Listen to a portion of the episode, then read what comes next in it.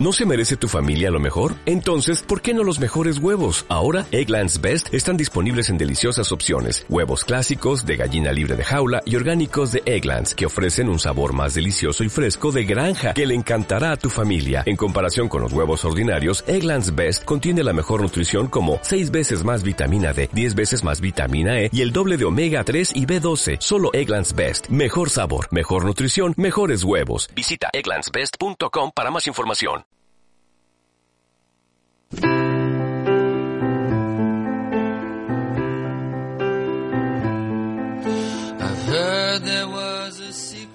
Semana Santa ya pasó. Bienvenido de nuevo, pecadores. Pasad y sentaos en este templo de la cultura y el saber. ¿Dios? ¿Acaso me llamas Dios? No, hijo mío, no hay Dios en esta iglesia de la adoración por las viñetas. Tan solo soy un pobre hombre, sobre todo pobre cuando llega el día en que salen las grapas, que quiere difundir la buena nueva de la palabra en viñetas. Lee los grandes apóstoles, Frank Miller, Stan Lee, John Byrne, Alan Moore, Morrison, Kirby, Gaiman, Toriyama, Miller, entenderás el porqué de nuestra devoción. Una fe que no se puede abandonar. Puedes aparcarla por un tiempo, días, meses, años, pero sabes que volverás a ese vacío donde perderás todo tu dinero a cambio de papel impreso. Así que, hijo mío, siéntate con nosotros. Descansa, relájate y deja que los cómics reconforten tu espíritu mientras tu cuerpo descansa. Mi nombre es Adrián Casado, esto es Entre Grapas y comenzamos.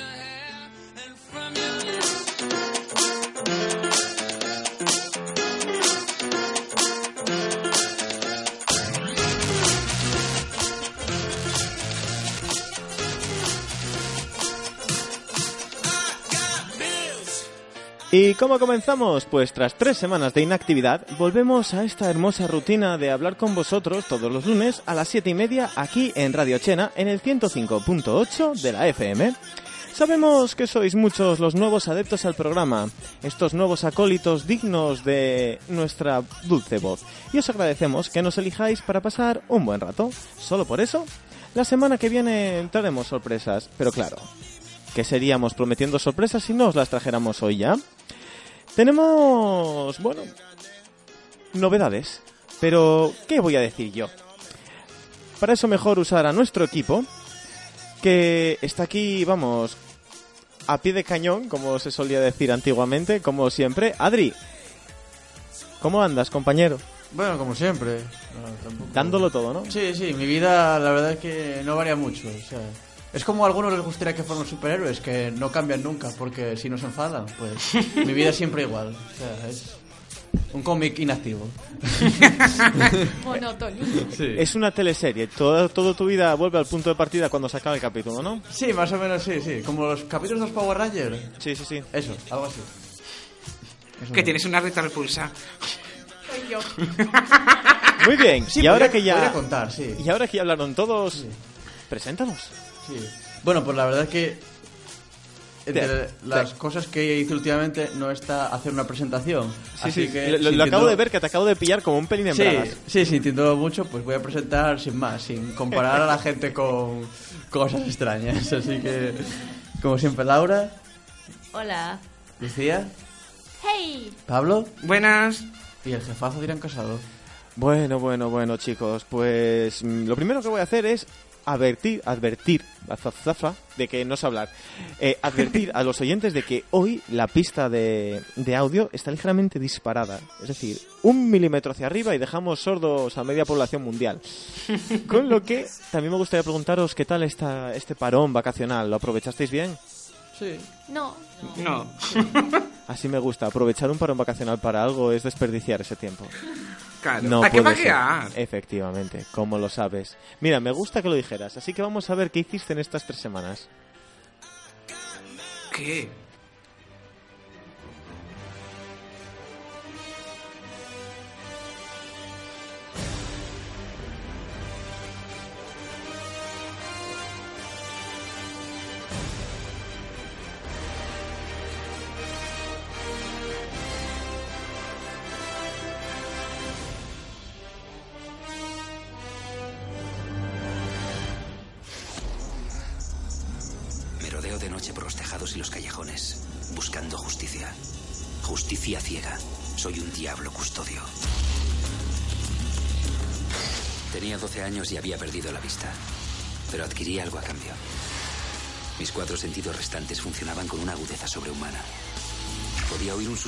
Manzana. Incluso adquirí otro sentido. Era como una especie de radar. Pronto el mundo conocerá la verdad. No hay pruebas de que Daredevil exista. Un hombre puede cambiarlo todo. Un hombre puede cambiarlo todo. Ben Affleck en estado puro ahí, dándolo todo. Qué peliculón. Dios mío. Bueno, pues en abril de 1964 se publicó el número uno de la serie Daredevil, con guion de Stan Lee y dibujo de Bill Everett. El volumen 1 consta en total de 380 números, siendo publicado el último en octubre de 1998. O sea, bastante larguilla, ¿eh? Pues bastante cutrilla en algunos momentos. Bueno, la única forma que hay de hacerse con este volumen en castellano es teniendo la biblioteca Marvel Daredevil, porque Forum, cuando publicó, lo hizo haciendo lo que le dio la gana. Regulinchi. No, es que no llega a mi Regulinchi.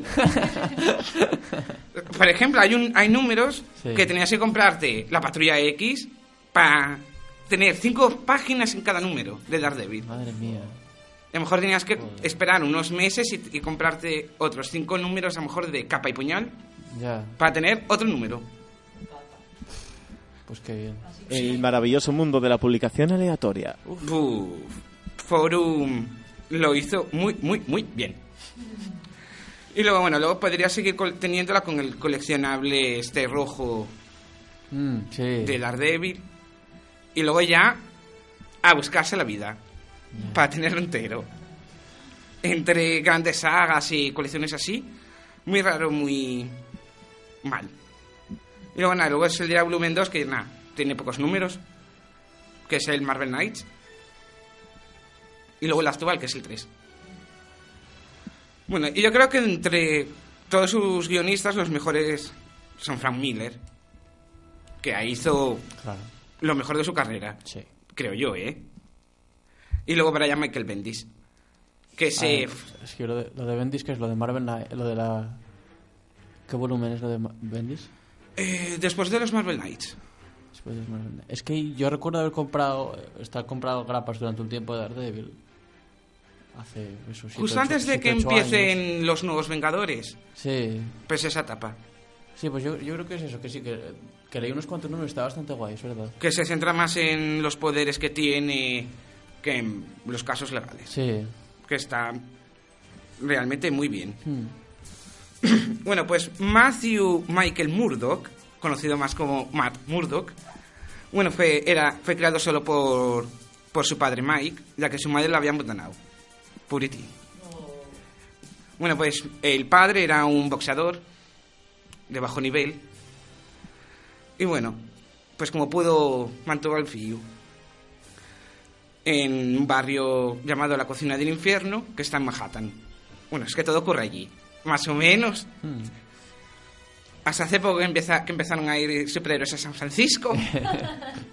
Todo ocurre en Nueva York. Bueno, pues cuando ya es adulto e intenta impedir un accidente, un vertido le cae encima. Y bueno, le entra el líquido por los ojos y se queda ciego, pero se le activan, digamos, los demás sentidos y crea un sentido nuevo que es un radar. Hmm. Con los sonidos y tal, ve, ve, Sí. por decirlo de alguna manera. Bueno, sabe localizar objetos por el sonido. Y bueno, mientras estudiaba Derecho, junto a su amigo Foggy Nelson, entré en artes marciales con un profesor ciego, llamado Stick. Y bueno, pues en esa época conocí también a la que sería su gran- primer gran amor, Electra. Que bueno, que es cuando raptan a su padre y a ella, pues dar de. O sea, él empieza a usar ya sus habilidades de combate. Hmm.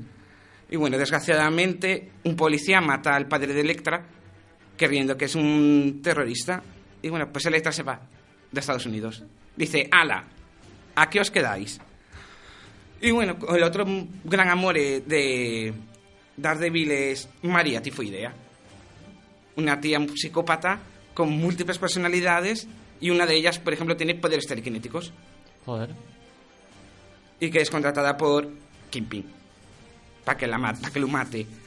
Pero bueno, le da una paliza junto a sus escuaces, secuaces, no escuaces, que eso es cuece. Super Hero Squad. Lo, lo iba a decir yo porque Pablo está ligeramente obsesionado con ese juego y digo, ya está con los squads. Sí, sí, sí, es que lo pensé yo también. Squaddies, it's time to heal up. Ay, pero que ya no sé bien qué he querido Ya se perdió, ya... Tú me pierdes, ¿eh? Pero ahora sin gritar. En serio. Vale. No sería Pablo. Bueno, pues después de esto es cuando muere su padre. Ah, le ofrecen, bueno, pues dinero porque pierda. Y él dice, por mi honor no. Entonces no amaña el combate y lo matan. Entonces ahí Matt coge la bata y se hace un traje. Y nada, mata, venga a su padre. Que es la primera vez que mata. Y de las pocas veces que lo fa, la verdad. Y bueno, ahí es cuando decide que de día va a ser abogado y de noche vigilante. Y otro que se podría comparar es con Punisher. Más o menos. Sí, solo que Punisher mata. Y de Daredevil también. De vez en cuando. Eso, mata de vez en cuando, De ¿no? vez en O cuando sea, se iba la mano un poco. Sí. Es que le pega, no sé. Sí. Sí. es muy oscuro entonces. Le pega. Eh, mate, y después de que a mí los controlazos que tiene con Punisher me parecen estúpidos. Porque siempre le está amenazando diciendo, si no dejas de matar, voy a matarte yo a ti. Dices tú, hostia. O sea, si le estás diciendo que deje de matar, que le amenazas con matarle, ¿no, ¿no matas tú también? Ya, sí. E incluso Daredevil crea los Marvel Knights para matar a Punisher. Y dices tú, olé. Qué hipocritilla. Sí. Que lo de los Marvel Knights va a ser lo que harán en la serie. Los defensores serán los Marvel Knights. No los defensores del cómic, que de eso ya hablaré un día. Puede ser, sí, tienes razón, que a lo mejor sea eso. Hmm, Es que realmente Daredevil en los defensores no está. ya, Hace aparición. Como en los Vengadores, hace apariciones. claro. Pero salir no, no sale. Bueno, pues después de lo que le pasara lo de María Tifoidea, que le dejó más para allá que para acá, Matt crea una identidad secreta nueva llamada Mike Murdoch.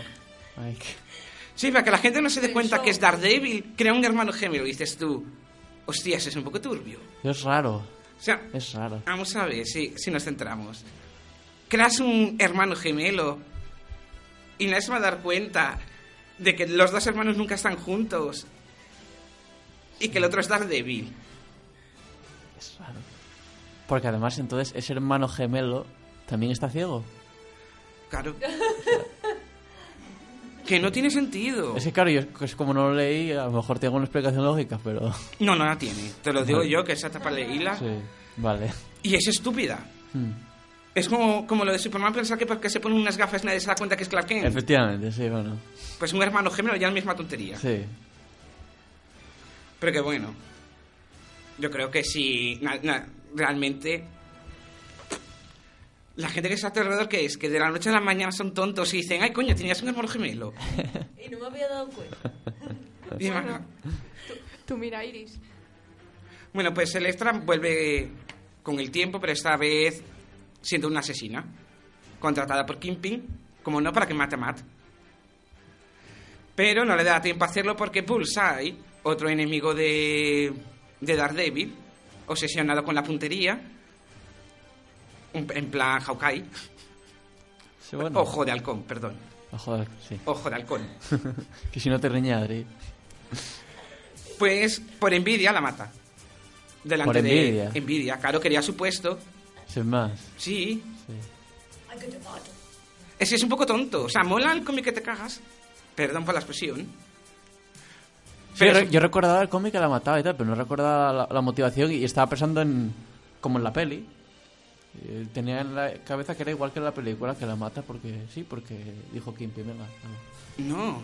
O sea, no, no ocurre como en la película. Ya, claro, claro, sí. Tengo Bueno, yo- es que en la, lo de la película no, no, no ocurre nada como ocurre en la Se película. mezclaron ahí los recuerdos y. No, simplemente es él que dice, yo quiero ser el, el asesino número uno de Kingpin. claro. Y dice, ala, pues me cargo a Electra, Claro. que ella es la número uno. Ya. Bueno, que no se la carga, pero bueno, porque aquí todo el mundo resucita. Bueno, ya sabes, o sea, los Me cómics... da durante un periodo inconsolable de tiempo. O sea, si no resucitas tres veces, eres un parguela. O sea, Y bueno, pues aparte de Kingpin, se enfrentando pues a demás magnates que tienen también zonas y que quieren la cocina de infierno. hmm, Porque Daredevil se basa en eso, la historia. Él es un chaval normal de un barrio y se y quiere liberarlo de los gángsters, asesinos, mientras sigue con su bufete y su identidad secreta. Y de eso trata, pues, Daredevil. Es que no hay más, es... Pero está guay el concepto ese de eso, de yo protejo mi barrio, no es ni mi ciudad, ni el universo, ni nada, es eso. Sí, protege cuatro calles. Ese, sí, ese concepto callejero me, me mola mucho. Eso Es como guay. Spider-Man que, en- an- aunque en las películas se lo pongan como protege Nueva York, no. Protege cuatro calles. Sí, o Punto y se acabó. Queens Hasta o algo aquí. de esto sería, ¿no? Claro. Mm, no, sé, no sé cómo se llama ahora. Sí. Pero es eso, no, no protege la ciudad. Claro, evidentemente. Eso lo hacen los Vengadores. Claro, eso, exactamente. Él es como los personajes así callejeros de Marvel son territoriales. Sí, Tienen un pequeño territorio y ahí se quedan. eso, efectivamente. Para el planeta ya están los Vengadores. Y los Cuatro Fantásticos y los X-Men. Claro, efectivamente. No está guay. Y bueno, pues Daredevil pierde muchas veces la licencia, el bufete, su casa. Cada dos por tres, ¿eh? Cada vez que uno tiene una idea nueva, dicen, ¿qué hacemos? Anda, que pierda el bufete. Sí, al pobre le dan más palos que a Batman, me Sí. parece a mí. Pero mm, Batman tiene más sentido en, es- en eso. Porque este lo recupera porque sí. Ya. Sí, bueno. Y Batman tiene su cueva que es de él y punto. No pertenece ni a la mansión. pagada. Estoy en mío. Paguelo yo a tocateja. Porque Batman, hay una saga que pierde la mansión pero no pierde la Batcueva. Sí. No, la verdad. Lo de quitarle el dinero a Batman, la verdad es que si lo hicieron alguna vez, yo no lo recuerdo. Yo creo que sí, ¿no? Salvo en la peli, en la última. Yo no sé, igual sí, ¿eh? Igual estoy yo ahora equivocadísimo, pero. Pobre Daredevil, lo acabaremos viendo pidiendo por la calle Sí, pobritín. con un cartel. Estoy cieguito. Bueno, y luego salen en otras series, pero es eso, es pequeñas situaciones. hmm, Siendo abogado o luchando contra Punisher. Con la colaboración de Daredevil. Sí, porque más o menos cuando aparece muchas veces y eh, contra Punisher.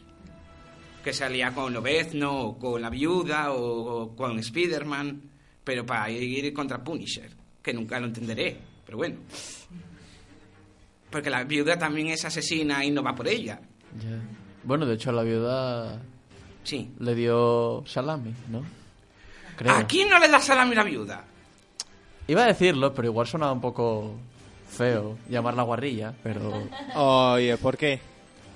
Pero bueno, parece que las pelis están tirando por el mismo camino, así que... realmente. Mucho ojo de halcón, pero ahora llega Hulk con su... Hulk y... A mí es lo único que no me parece bien de los trailers. Hulk aplasta. Tonta no llega a ver tanto. pero joder, como mola más. Ojalá, ¿cómo mola la... Va, venga para casa todos. Sí. ¿Por qué tenéis que, Está pero ¿por qué tenéis que gritar? O sea, me, me- me hacéis daño a los tímpanos. Sale nuestra naturaleza. Es la, la ira del momento. Sí. Como no queréis conocer a la ira de Hulk. Por Dios, ¿eh? Bueno, pues en el 2003, Fox hace una pequeña aberración llamada Daredevil, interpretada por el grandísimo actor Ben Affleck. Eh, que en persiguiendo a Amy mola mogollón. Me encanta Ben Affleck. No es el que mola, mola a ella en Persiguiendo a Amy. No, Y su A hermana. la tía no la puedo ver delante. Pues, a persiguiendo a Amy me- me encanta. A mí la película me encantó cuando la vi en el cine. Sí, amigos, Entre Grapas, el programa de cómics en el que acabamos hablando de persiguiendo a Amy. Ben, Ben Affleck actúa bien a veces y a veces actúa muy mal. Cosas como que se quede son. como o sea. director, que como director. Pero sí, además, es efectivamente como director Y, y la acompaña en esta película otra grandísima actriz, Jennifer Garner. Bueno, y no nos olvidemos de Colin Farrell. O sea, cuidado, ¡Qué eh. trío! Que no son palabras mayores. El padre de. de la del paraguas. ¿Eh? Sí, sí, salió la película esa. Ya está Lucy, estamos aquí con nuestra puta movida y llega Lucía. Pero que hablabas del paraguas. Pero qué, de que me- ja- sí, sé lo que, me, que quieres decir. La Pe- peli esta que te- ¿cómo, ¿cómo se llama? De Mary Poppins.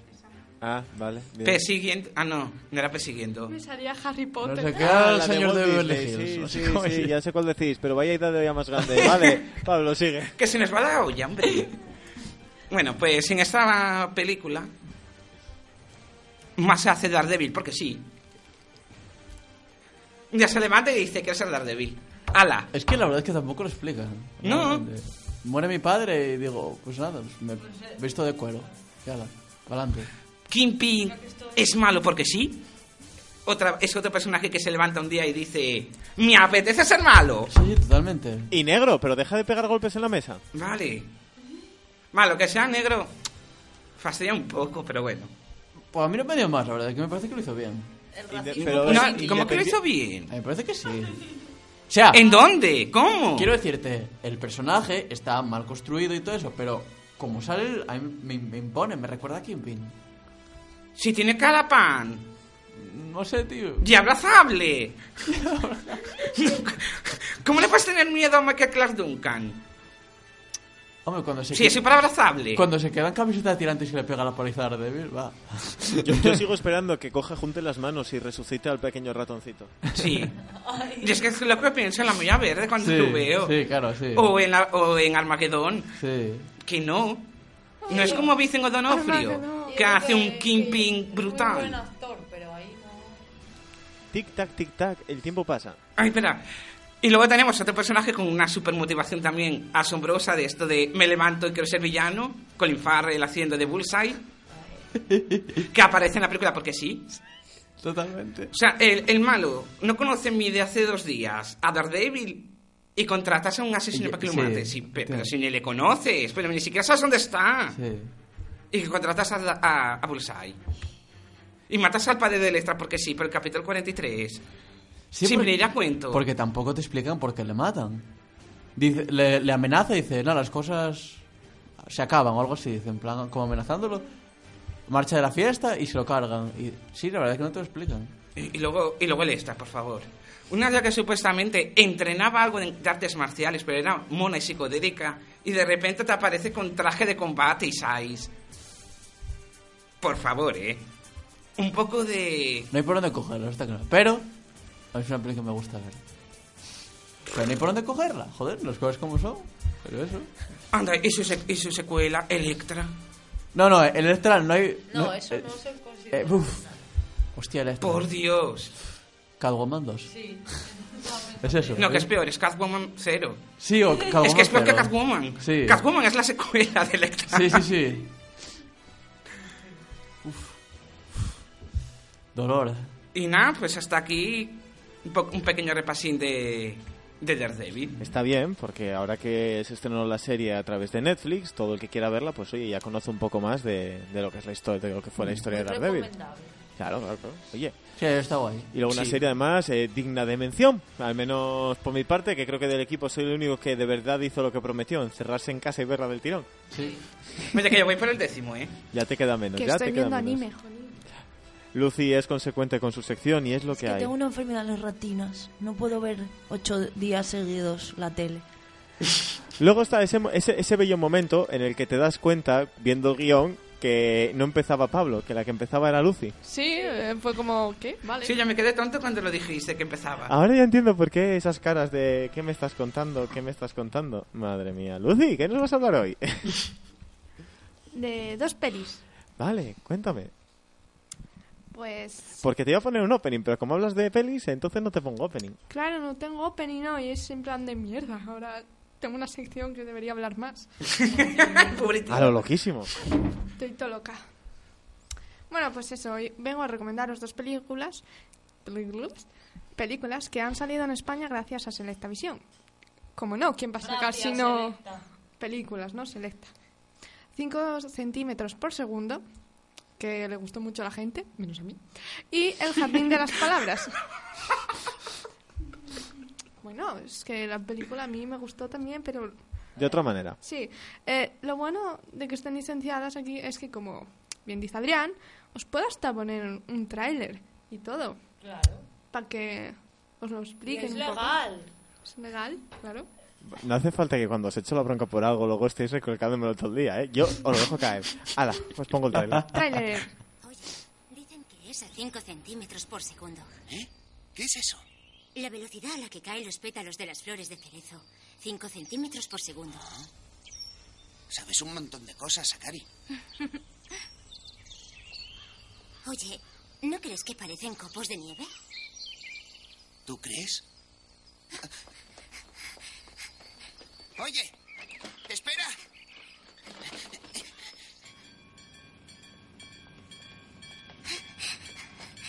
Akari, Takaki. Ojalá que el año que viene podamos volver a verlo juntos.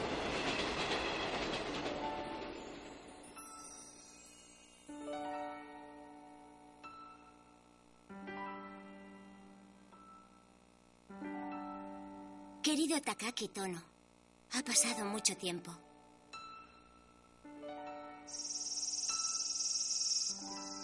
En el sitio donde vivo ahora el verano es muy caluroso, pero más agradable que el de Tokio. Aunque acabo de darme cuenta de que he hecho faltar los húmedos veranos de Tokio. El asfalto está tan caliente que parece que va a derretirse. Se ve el brillo del sol reflejado en los rascacielos y el aire acondicionado está al máximo en supermercados y trenes. La última vez que nos vimos fue en la graduación de primaria. Ya ha pasado medio año desde entonces. Dime, Takaki, ¿te sigues acordando de mí?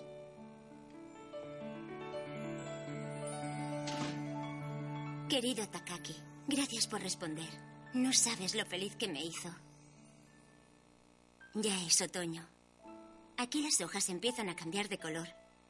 Anteayer tuve que sacar un suéter del armario por primera vez este año. Tono, hola. ¿qué es eso? ¿Una carta de amor? Oh, claro que no. Siento mucho no haber podido ayudarte. No pasa nada, he acabado enseguida. Gracias. Oye, ¿es verdad que te cambias de Ah, escuela? sí, a final de curso. ¿A dónde irás? A Kagoshima. Trasladan a mi padre. Vaya, te echaremos de menos. Últimamente tengo que levantarme tan pronto para ir al club que te escribo esta carta desde el tren. El otro día me corté el pelo. Ay, hay una diferencia grande entre tráiler y escena larga, larga de narices, ¿eh? En la página de Selecta trae que es un tráiler. ¿Te trae que es un tráiler? Sí. Bueno, pues eh, señor Selecta, ¿no sabe usted la diferencia entre tráiler y escena? Trae que es un tráiler. No, no, si no te lo estoy discutiendo. Bueno, te- más o menos te dice un poco de lo que va, ¿no? Ah, bueno, vale, vale. Dice, el tío se fue, la tía se queda, se mandan cartas. Bueno, pues qué bonito, ¿no? Sí, no, precioso, precioso. Y con unos diálogos, vamos. Lo Profundos, típico Lo típico que dice alguien por la calle. Bueno, a mí siempre me hace gracia reconocer a los dobladores porque siempre los ves y tú te ríes porque era la voz de Shinji.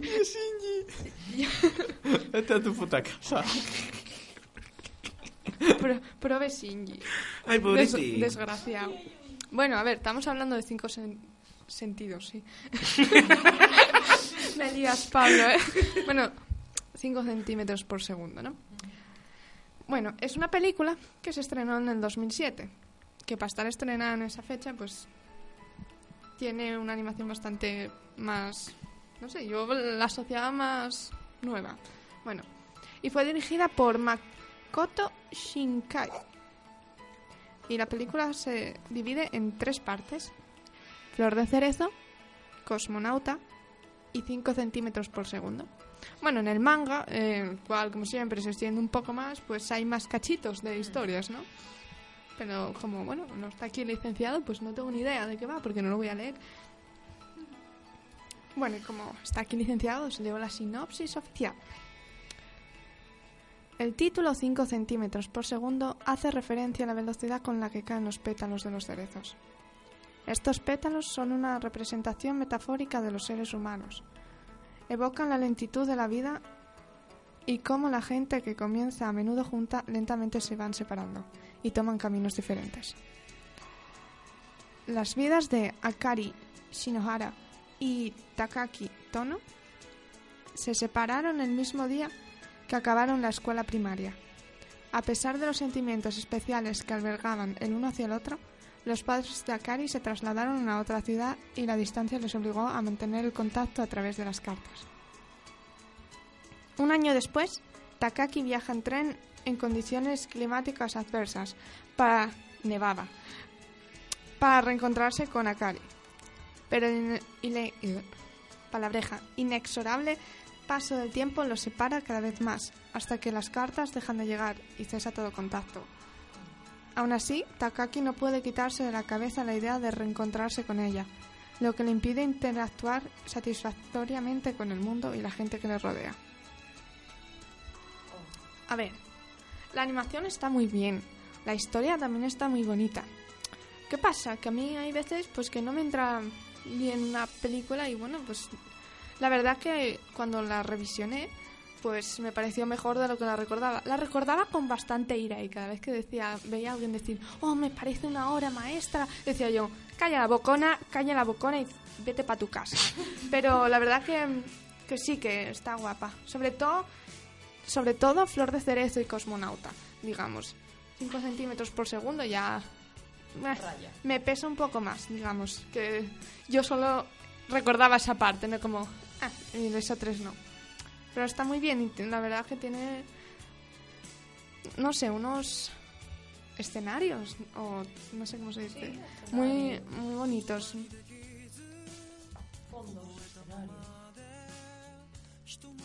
Deberíais ver bailar a Adrián, es muy sexy. La verdad es que no. Bueno, Un día conseguiré poner una cámara en el estudio y, Y que será se os sí, sí, la leche. Será épico. guay. entre yo bailando y cantando y, y poniendo caras. Hombre, el momento de Lucy cantando también es importante. Sí. La canción que suena de fondo es del Jardín de las Palabras. Que esta sí me gustó más. Aunque, ah, decir, 5 centímetros por segundo dura 63 minutos. Y bueno, el Jardín de las Palabras ya dura menos. Dura, no sé si 45 minutos o 46. Para caso patatas, como diría mi abuela.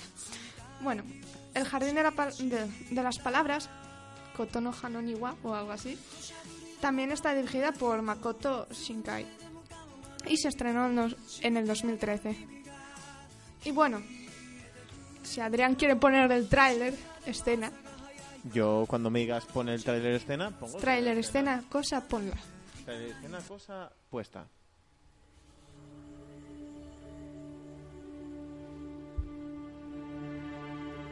Ese momento, señor Lobo, de fondo ahí, de, de Selecta Visión, que no me di cuenta de cortar esa parte. Fallo mío, fallo mío. Me da culpa.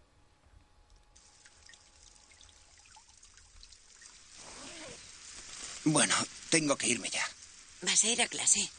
No, he decidido faltar a clase solo las mañanas de lluvia. Mm. Pues a lo mejor volvemos a vernos. A lo mejor cuando llueva. Fue el primer día de la estación de lluvias de Kanto.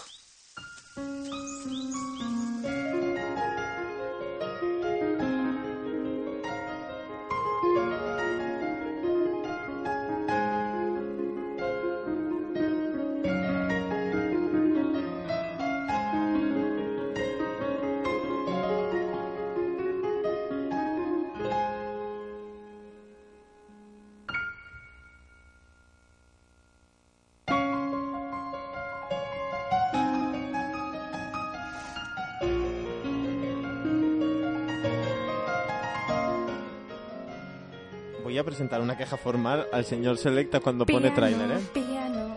Piano, gente moviéndose y tal, un minuto así, casi que mejor nos hablas de ella, ¿no? Puedo, puedo. Te dejo con la cancioncita que tenías antes, Sí, que así. es muy bonita también de la película. Y bueno, voy a hablaros de la sinopsis. Esta ya me gustó más. La verdad, es, es, es bonita, sí.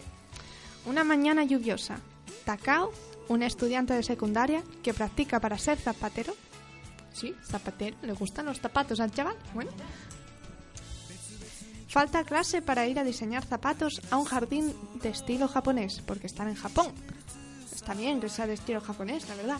Bueno, allí conoce a Yukino, una misteriosa mujer mayor que él, que bebe cerveza sola en el parque. Bebe cerveza y come chocolate, lo cual es un palan que, que esa señora tiene estropeadas no sé, los gust el gusto, cerveza y chocolate. Ah, pues está rico. Sí. Puaj. puaj, mucho puaj. Bueno, sin planificarlo, los dos comienzan a verse en los días de lluvia y su relación se va estrechando poco a poco. Takao desea que Yukino vuelva a encontrarse a sí misma y para ello decide fabricarle unos zapatos con los que tenga ganas de caminar de nuevo. Pero al final de la temporada de lluvias se aproxima inexorablemente. Bueno, dura 46 minutos y está muy bien, la verdad. La animación, volvemos a decir que está de, de muy buen ver. Y la verdad que es muy agradable. porque, Bueno, dura 46 minutos, así que por lo Sí, menos que si no- ves que te aburre, pues no dura dos horas. Claro, no tienes que estar ahí. ah, Bebes cerveza y chocolate y verás cómo se te va. Nah, pero es muy maja. La señora es como que tiene problemas, ¿no? Y, y va allí y se encuentra con el chavalín que va a dibujar zapatinos porque quiere ser zapatero. Y pero está bien. Empiezan a charlar y eso y... La verdad que a mí me gustó cuando la vi y cuando la volví a ver también dije yo, eh, la recuerdo tan buena como, como antes. No como la otra, que la recordaban peor. Pues eso, yo os recomiendo que las veáis y bueno, si me decís que os parece 5 centímetros por segundo, pues la verdad que yo no, no estoy de acuerdo con que me guste. Digamos. Ah, Ahí, ahí, directamente. el- si os gusta, sus raros. Muy bien. No, hombre, cada uno tiene sus gustos. Sí, no, a ver, suele pasar, suele pasar. Sí, sí. Nada, a ver qué os hablo la próxima semana. Pues nada, yo creo que hasta aquí, ¿o qué? Hasta aquí. Y ahora llega un momento que, que tenemos una, una nueva persona que colabora con nosotros y explicaría de qué va y de qué no va, pero es tan eficiente que hasta él mismo me va a quitar esa tarea, por llamarlo de alguna manera. ¿Algo que decir? Porque oigo voces por ahí discordantes. No, no, muy bien. No, no. Que adelante. Muy bien. adelante. Voy para allá y os muerdo, ¿eh? Presentémosle. Os muerdo el alma. Vamos allá con él. Triri.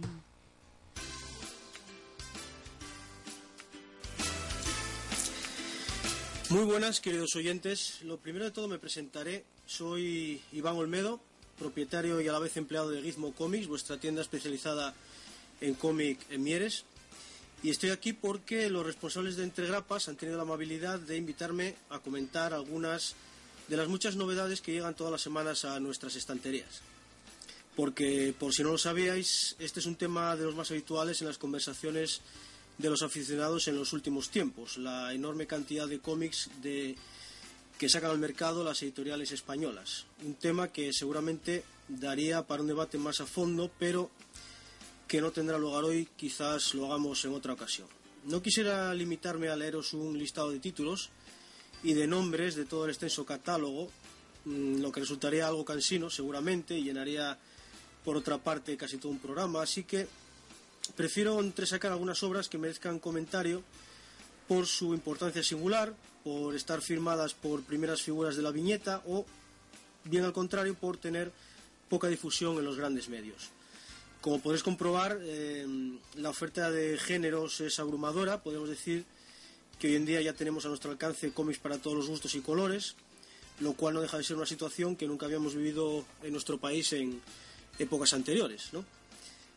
Bueno, pues eh, para empezar de alguna forma, empezaremos con la todopoderosa editorial Planeta, que acaba de lanzar El Escultor, la última obra de Scott McCloud. Scott McCloud es un interesante autor estadounidense, de poca obra publicada pero muy influyente, y que es reconocido sobre todo por sus obras teóricas, como son Entender el cómic, el arte invisible, La revolución de los cómics o Hacer cómics. Obras que son de obligada lectura para todos los aficionados y aspirantes a profesionales.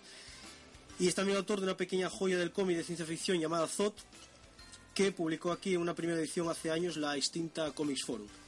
La novedad que nos ocupa hoy es una novela gráfica de casi 500 páginas, protagonizada por David Smith, un joven escultor que ha conseguido cumplir sus más altos sueños artísticos, pero se enfrenta al reto, en una especie de pacto con la muerte, de realizar en 200 días una obra definitiva que lo consagre como un artista a recordar. En medio, por supuesto, tenemos una historia romántica y la obra se describe como una fábula urbana, adulta y subyugante. Un argumento con mucho trasfondo que trae a Scott McCloud de vuelta por la puerta grande a su trabajo en la ficción, después de tantas obras teóricas como hemos comentado antes y a las que ha dedicado gran parte de su vida artística. Bien, seguimos con ECC Ediciones, que como todos sabéis es la encargada de publicar en nuestro país los títulos de la editorial DC y llega con Batman el episodio perdido. Eh, es un título curioso ya que su origen está en la mítica serie televisiva de Batman de los años 60, la de Adam West and Company, eh, para la que el famoso y polémico escritor de ciencia ficción Harlan Ellison escribió en su momento un argumento protagonizado por dos caras que jamás llegó a rodarse. Este episodio perdido ha sido rescatado por el veterano guionista Len Wayne y el no menos veterano dibujante José Luis García López y reconvertido en una historia en viñetas que nos permite comprobar todo su potencial. Esta edición en tapadura tiene un buen montón de extras, entre los cuales está el texto original de Harlan Ellison y todas las páginas de José Luis García López reproducidas a lápiz, lo cual en este caso no resulta excesivo, como en el caso de otras muchas ediciones que vemos a veces machacadas mm, con contenidos extra un poco absurdos, pero en este caso estos originales eh, son unas auténticas obras de arte. También se incluye eh, una historieta del mismo dibujante protagonizada por Batman y el Green Lantern original con guion de Alan Brennert. Y ahora pasamos a comentar un título que nos cae mucho más cercano. Eh, la editorial vasca Astiberri edita la nueva obra de nuestro paisano Alfonso Zapico, La balada del norte, tomo 1.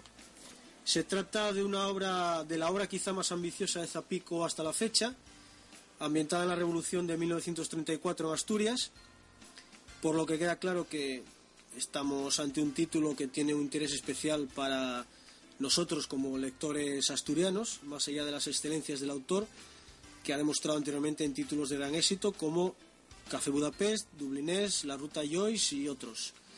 El autor nació en Blimea, Premio Nacional del Cómic, entre muchos otros, esto siempre hay que recordarlo, que ha demostrado con estos títulos eh, su querencia por centrar sus narraciones en contextos históricos, maneja aquí una gran cantidad de material a lo largo de más de 200 páginas. Queda, por tanto, pendiente la resolución en un segundo tomo, que todavía no tiene fijada su fecha de aparición y esperamos que sea lo más pronta posible, dado el tirón que está teniendo tanto entre lectores habituales de cómic como entre muchos otros lectores no tan habituales. Y ahora cambiamos de tercio, aunque de una forma totalmente justificada, eh, para traer a colación un libro que lleva por título El arte de Neil Gaiman con ese nombre en la portada, pocas explicaciones hacen falta, ¿no? ¿Quién no conoce al autor de Sandman? Un exitoso guionista de cómics y novelista que frecuenta universos de fantasía. Pues esta es una publicación de norma editorial que se convierte por derecho propio en un regalo indispensable para todos sus fans. Está escrito por Hailey Campbell y repasa a fondo toda la vida creativa del multimediático Gaiman Contiene un montón de textos eh, y dibujos inéditos, fotos personales, notas y demás elementos procedentes directamente de los archivos del autor. La verdad es que se trata de un pedazo de libro, de una edición magnífica que nos muestra en toda su plenitud fantasías eh, que van desde American Gods hasta Stardust, eh, pasando por Neverwhere, Doctor Who y el resto de obras de este autor, abarcando tanto cómic como novela, televisión, radio y casi cualquier otro medio, una joya de libro, vamos. Otro título reciente es eh, Aspic, Detectives de lo Desconocido, de la pujante editorial Yermo Ediciones, una editorial que en su corto periodo de existencia hasta el momento lleva publicados un gran número de álbumes de procedencia europea, eh, abarcando una gran cantidad de géneros. El ejemplo que nos ocupa, Aspic, eh, Detectives de lo Desconocido, está escrito por el francés Thierry Gloris e ilustrado por Jacques Lamontagne, eh, un dibujante nacido en Quebec. Y aquí se trata de ni más ni menos la atractiva fórmula mm, más o menos habitual de pareja de detectives de lo sobrenatural en un entorno decimonónico con la desaparición de una medium de por medio y la búsqueda de un reloj de bolsillo robado. Este primer tomo de la edición española contiene los dos primeros álbumes de la edición original francesa que vieron la luz en los años 2010 y 2012 respectivamente. Un álbum editado en un formato grande y de calidad como nos tiene acostumbrados esta editorial. Y eh, volvemos con autor español para dar cuenta de la aparición por parte de Panini a través de su sello editorial Evolution Comics de la obra más reciente de todo un nombre de referencia a nuestra historieta, que es ni más ni menos que Carlos Jiménez, el, el responsable de obras míticas como Paracuellos, Los Profesionales o Barrio, que cambiaron la percepción que se tenía del cómic en este país, nos ofrece ahora La peste escarlata, una adaptación libre en blanco y negro de una narración del escritor norteamericano Jack London. Carlos Jiménez aprovecha aquí para tratar los temas más apegados a su sentido de contar historias, más habituales, eh, reflexiones sobre la condición humana, revoluciones, política ficción, todo ello envuelto en una presentación de, tere- de tebeo eh, futurista y aventurero. No es ajeno el autor, aparte de sus incursiones autobiográficas, a las adaptaciones literarias, como ha demostrado en obras anteriores con autores tan dispares como pueden ser eh, Gustavo Adolfo Becker o el autor de ciencia ficción Brian Aldiss. Carlos Jiménez, por lo tanto, sigue en pie de guerra y trabajando, lo cual es una buena noticia, y esperamos más anuncios de obras suyas en el futuro que estamos seguros se producirán. Y si Carlos Jiménez es un clásico al que hay que tener siempre en cuenta, hemos dejado para el final al más reconocible de nuestros autores patrios, que también sigue dando guerra, y de qué manera.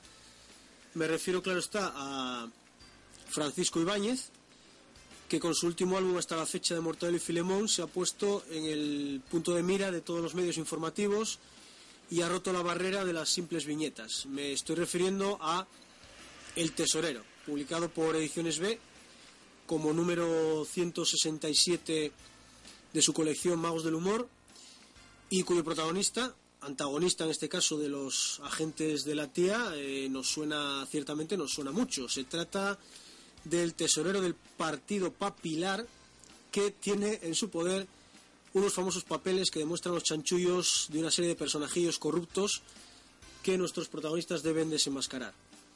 Un álbum, en fin, que por sus circunstancias está destinado a ser de los más comentados de la serie y que está teniendo por ahora unas muy buenas cifras de venta a lo largo de todo el país.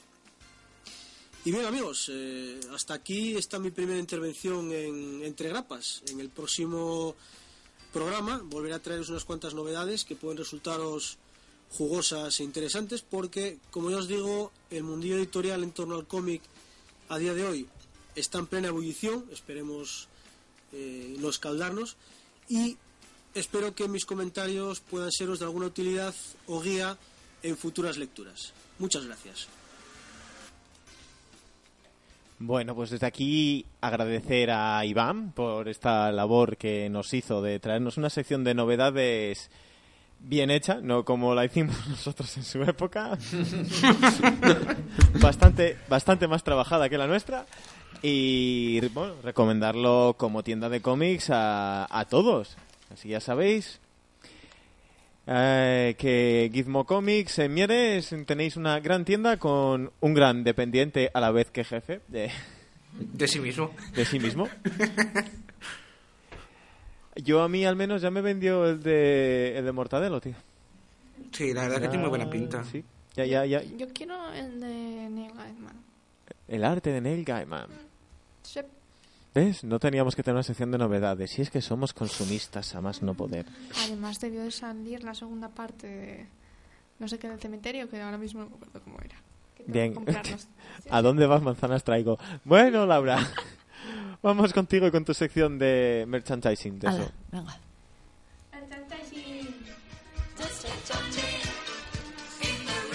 De compras con Laura.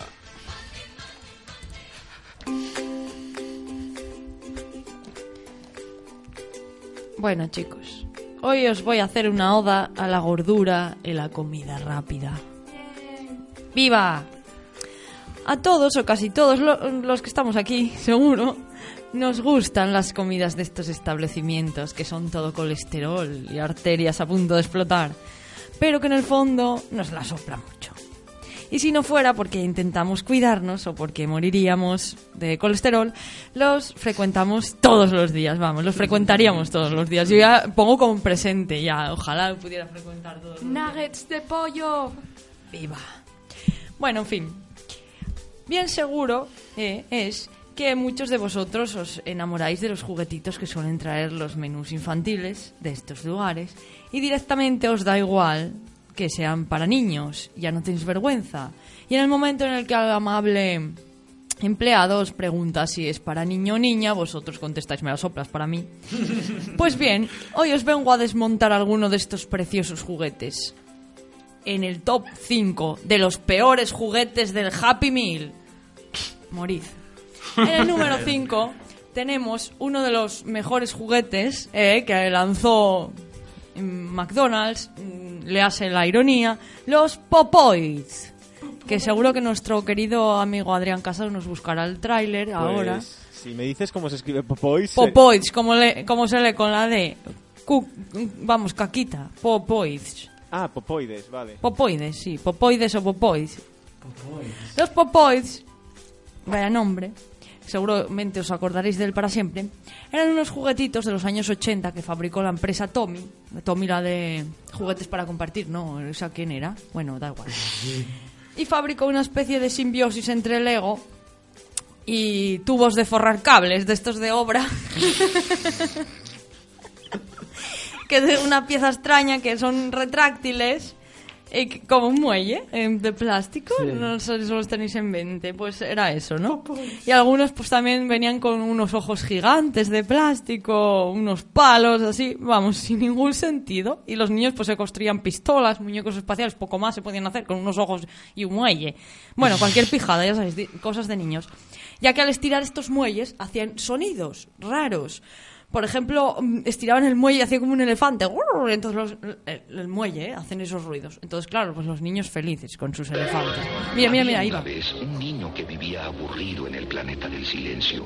Deseaba escuchar algún sonido, hasta que un día un hombre sabio le regaló Popoids. Y con Popoids su silencio se hizo divertido. Construyó fantásticas figuras con sonidos divertidos, sonidos Popoids. Ahora para todos los niños de la Tierra, Popoids. Porque el silencio es aburrido, Popoids suena divertido. ¿O no? Juguetes con mucho futuro. En realidad no, no suena nada divertido, suena como... Joder, qué duro. ah, como algo así, no sé, horrible. Bueno. Popoid suena divertido. Popoid, el silencio, bueno. Oh, no. sí, sí, el mejor es el... Oh, no. no. en fin, bueno. Pues Ahí ya lo decides tú. Como podéis ver, es terrible. Algún día os lo subiré al blog si me pongo en ello. Lo siento, no me peguéis, no me paleéis. Algún día me pondré al, al día. Yo no tengo ni una sección. eh. Muy mal. Sí, lo cual era bueno que nos pusiéramos todos un poco al día. En fin, vamos, Todos. vamos a, a retomar. ¿Por qué diréis, vale, muy gracioso los Popoids y esto a qué viene? Vale, pues, ¿por qué es el peor juguete en el top 5 está del McDonald's? Porque en el Happy Meal solo venían tres míseras piezas. Entonces, claro, los niños con un cacho de Popoid y un ojo o un, palo, poco podían hacer. Y los padres se quejaron. Decían, oye, ¿qué es esto, hombre? ¿Pago aquí 5 euros para esta basura? Bueno, en aquello serían ¿qué Pesetes. pesetas, pesetas, 500 pesetas para esto. Hombre, ¿qué es? Claro, eh, estamos hablando de que para que los niños pudieran hacer algo decente tenían que comerse por lo menos 8 Happy Meals. Entonces, claro, eso no era un buen atrayente porque los niños sí serían felices con su popoid, pero no tendrían ni fuerzas para doblar el muelle porque estarían los pobres obesos perdidos. Fin, desastre total. Sudando, vamos. Sudando, uy, uy, con el popoid. En fin. Las curvas están de moda. Sí, pero curvas tan eh, colesterolosas no. No, exactamente. Lo que no está de moda es el colesterol, amigos, os lo digo yo. En fin, en el top 4, otro de estos maravillosos regalos, que es que otra cosa, bueno, es que no sé por qué a McDonald's le da por hacer eso, no juntéis el tocino con la velocidad, señores. La pasta de dientes promocionada por el rapero NC Hammer. Diréis, sí, sí, ¿quién es? El de Can't Touch This. Can't Touch This. Pues bueno, este mismo. Mientras está sonando os voy a leer. Bueno, todos sabemos el esmero de la famosa cadena eh, creadora de obesidad y de grasas saturadas y felicidad, eso sí, en hacerse pasar por sana. No es más que, bueno, en nuestra ciudad asturiana, concretamente en Avilés, podréis encontrar y disfrutar de su maravilloso gimnasio, gimnasio McDonald's. Porque, claro, ellos te hacen gordo, ¿eh? Pero se lo curran y no te preocupes que te lo hacen bajar. Pues en el año 92, con esta cosa de ser sanos, de que no los acusen de matarnos, lanzaron la pasta de dientes con el careto de MC Hammer, este hombre que, está cantando, poco venido a menos. Pues con un careto horrible, una mezcla entre mm, negrata que parece que te va a matar y Stifurkel eh, al dibujito y bueno, y una letra um, que parecía sacada del Averno, nada mm, bastante llamativa, bueno. Pues estaba enriquecida esta pasta con fluoruros, que si no lo sabéis, buscadlo en vuestra Wikipedia más cercana y veréis que son malísimos para la salud, vamos, cercanos a cáncer. Entre- además, bueno, muy buenos para los dientes tampoco son, entonces no sé qué hacían ahí eh, los fluoruros, pero bueno, en fin. Y un sabor riquísimo, a la vez que asqueroso, el de uva. ¿Quién se quiere cepillar los dientes con sabor a uva, por favor? No, aliento fresco a uva. arr. Bueno, parece ser que eso sí, sin azúcar, sin azúcar, porque eso ya, hombre, un una pasta de dientes con azúcar, esto ya sería el colmo, porque bueno, el azúcar no, te- no os preocupéis que ya os los meten ellos a cascoporro en el menú infantil.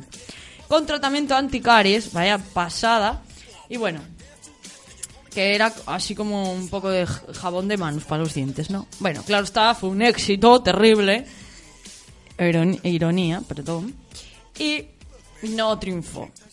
¿Cómo no? Hoy se vende en YouTube. Hay más en YouTube. En eBay por ahí lo podéis encontrar fácilmente la pasta de dientes de MC Haven. Sabor a uva. Bueno, como este no triunfó, vamos al top 3 de las cosas raras.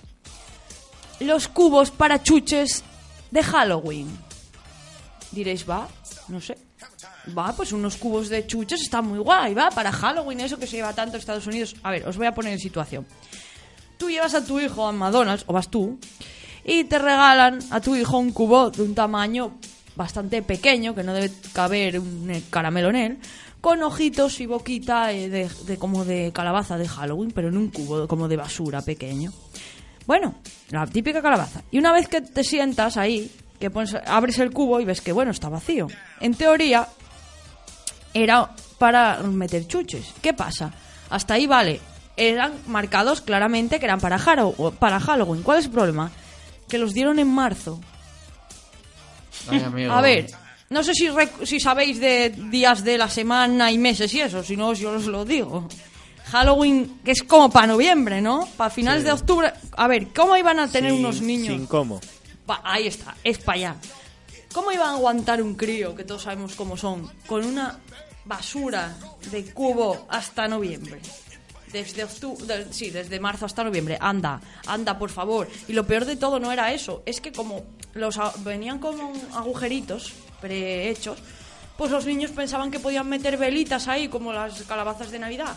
De, ay, madre, de Halloween. Entonces, claro, metían ahí la vela con la consecuenta- consecuencia de que pueden prender fuego y claro. arder. Y claro, imaginaos lo que se puede desarrollar ahí. Bueno, vamos, éxito total.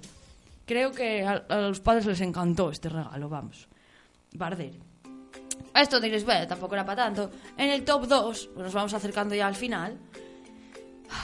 La medusa fumeta de Buscando a Nemo. ¿Qué? La medusa fumeta de... No sé si visteis Buscando a Nemo. Sí. Que salían unas medusas un poco Las medusas Rastafari. Sí, que eran Rastafaris, ellas y tal. Bueno, pues eh, McDonald's, siguiendo la, el reenganche o enganche que hacen siempre a los juguetes de Disney cuando van a promocionar una película, sacaron la medusita esa fumada. Bueno, diréis, va, va, va, tampoco parece que sea fumada a los niños. Bueno, causó un verdadero revuelo. Y diréis, bueno, ¿por qué? Madre. Porque no es solo que sea la cosa más fea que puedes haber visto en tu vida, sino porque tenía una extraña forma fálica. ¿Mm? Que la habían hecho de forma que eh, la medusa, lo que es la cabeza de la medusa, pues parecía un prepucio, señores. Joder. Y los piececitos de la, de la medusilla parecían dos testículos. Madre mía. Entonces los padres al ver semejante monstruosidad pues la devolvían. Entonces fue, bueno, el top 2 porque fue terriblemente malo. O sea, ¿quién narices diseña eso? Un salido. En, en Buscando a Nemo hay medusas fumetas. Las hay en... Ah, no los espantatiburones. En el espantatiburones hay dos fumetas. Va a ser el espantatiburones. Yo pensaba que era buscando a Nemo, no me acordaba. Pues sí, el espantatiburones.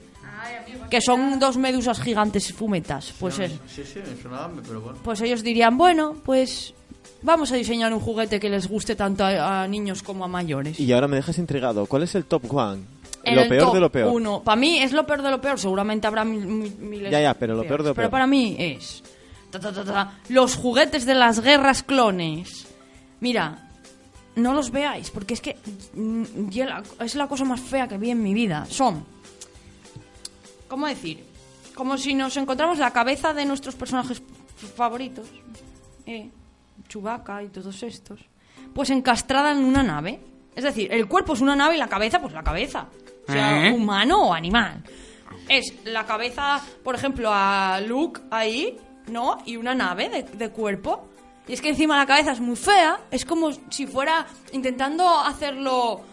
No ca- ca- caricatura, sino serio, ¿no? Intentan poner ahí la cara. mm, pones a, a Yoda ahí. mm, y de repente ahí. ¡Hala! Toma una nave. Es que no, no tiene ningún se- sentido. No es como si fuera el personaje montado en la nave. No, es que el personaje es la nave. ¿Qué quedamos? ¿Nave o personaje? Y Darth Vader, por ejemplo, están estos que son. eh, bueno, la nave de los malos, que no hemos- Un X-Wing. El, el X-Wing. No, este. el- el- Está el TIE Fighter. Pues está, eso, la, la nave ahí y la cabeza de Darth Vader sin ningún. Como los cascos estos, pues sin ningún sentido. Yo Madre dije, mía. Madre mía. Ah, pero espera. Antes, antes de acabar, voy a decir más desastres rápidos. de Rauda y veloz. Esto ya no es de top 10, pero bueno, y veloz. tenemos, por ejemplo, el póster de T que dieron tres años después de que se, se estrenara la peli. Así porque sí.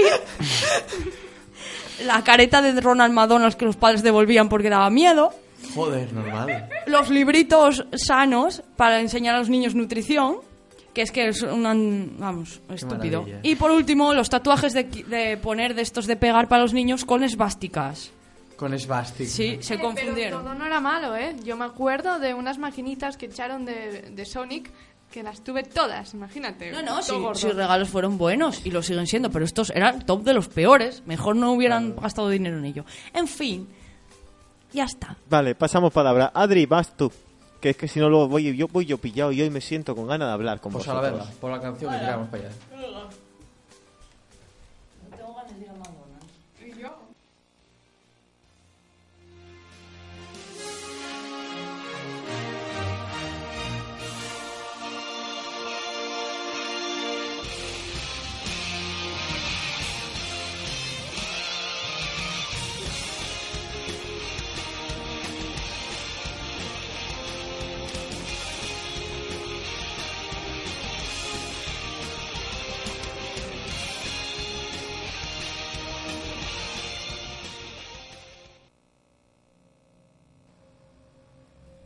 Hoy lo corto todo, corto hasta media cabecera. Ya, tío, me quitas la canción a medias con lo que mola. Bueno, bueno. Luego te lo pones en YouTube. Y vosotras dos, señoritas, todo el mundo sabe que queréis ir al McDonald's, ya, por si teníais dudas. La verdad es que sí, tengo muchas ganas de ir. Vamos luego. Venga, hacemos excursión. Eh, No, que tengo clase. Nada, no vas.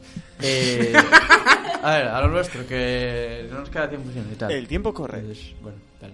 Como ya dije el otro día, eh, hace, no sé, ¿cuánto fue el último programa? Hace cuatro años. Un porque, no sé. Cinco años después, en una isla desierta. Sí, sí, es eso, o sea.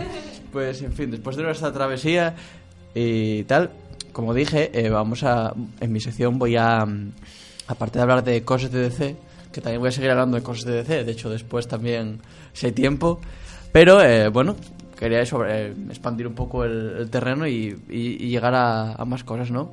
Entonces, bueno, para estrenar esta nueva sección de no solo DC, por así decirlo, siempre me hizo mucha gracia lo no solo música, no solo música, dices tú, claro, no solo música, eh, efectivamente. Entonces, eh, pues digo yo, pues vamos a hacer, em, vamos a hablar hoy de, de, de un tema que en el, en el mundo del, del cómic me, me interesa mucho en la, en la época en la que vivimos. A ver, es bien sabido por todos que desde hace ya unos cuantos años es, bueno, España y muchos países viven una crisis económica bastante gorda, bastante importante. ¿Qué pasa cuando hay crisis? Pues evidentemente que no hay trabajo, no hay dinero y todas estas cosas. Entonces, eh, el consumo de mm, productos de entretenimiento, eh, pues claro, si tienes que decidir entre comer y leer un cómic o una figura, pues evidentemente por lo general, no sé que seas Lucía, pues eh, Oye. comerás. Me sobran 8 kilos, no pasa nada. Es, es broma, un pequeño chistecillo ahí. Total, que eso, entonces me parece muy importante que en estos tiempos, aunque bueno, sabe Dios si la cosa mejorará o no, y, y tampoco no solamente de España, sino en, en general, eh, la- las, las cosas baratas, el entretenimiento eh, barato para el consumo, me parece muy, muy importante, porque en esta época yo lo que veo, sobre todo en las, en las tiendas de cómics, es que se, se tira mucho a, a los productos caros, a los tomos desde 10 euros, que son bastante accesibles por lo general, hasta 40 o 50. Que está bien, si, si tienes pasta, pues oye, pues te compras, o 100. te compras tus super ediciones y ya está. Yo, claro, evidentemente, no hay ningún problema.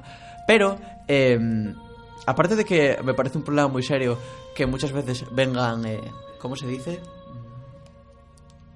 Tapados, o sea, no tapados, sino en con plan- el plástico. Con el plástico. Precintados. Que encima no puedes ni mirarlo. Tú imagínate que vas a una tienda de cómics, es una persona eh, pues eso, de, de clase media, y te llama la atención un cómic que vale, pues vamos a poner 30 euros. Y dices tú, va, un poco caro y tal, eh, no lo conozco de nada, eh, no tengo por qué saber nada, porque además, bueno, otra cosa es la promoción, que en España normalmente es nula. Y hasta que no estás en la tienda de cómics no te enteras y a veces tienes que mirar las estanterías porque los pobres libreros, como nos explicaba antes Iván, con la marabunta de cómics que hay, pues no pueden tenerlo todo ahí expuesto, ¿no? Entonces, pues eso, ponte la situación.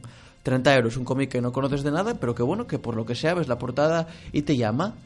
Pero no puedes verlo porque viene en, ese plástico, ese pre- precintado. Vale, por lo que sea te lo compras y lo abres y no te gusta el dibujo o lo que sea, o lo estás leyendo o que, pasa muchas veces también. Hay cómics que no tienes por qué saber de qué van y tal y cuando los lees pues no te gustan o lo que sea. Entonces vamos a ese formato eh, típico de, de Estados Unidos y bueno, en cierta medida también de Japón, ¿no? Con las revistas de Shonen Jump y todo esto, de, de eso, de un formato barato de grapa.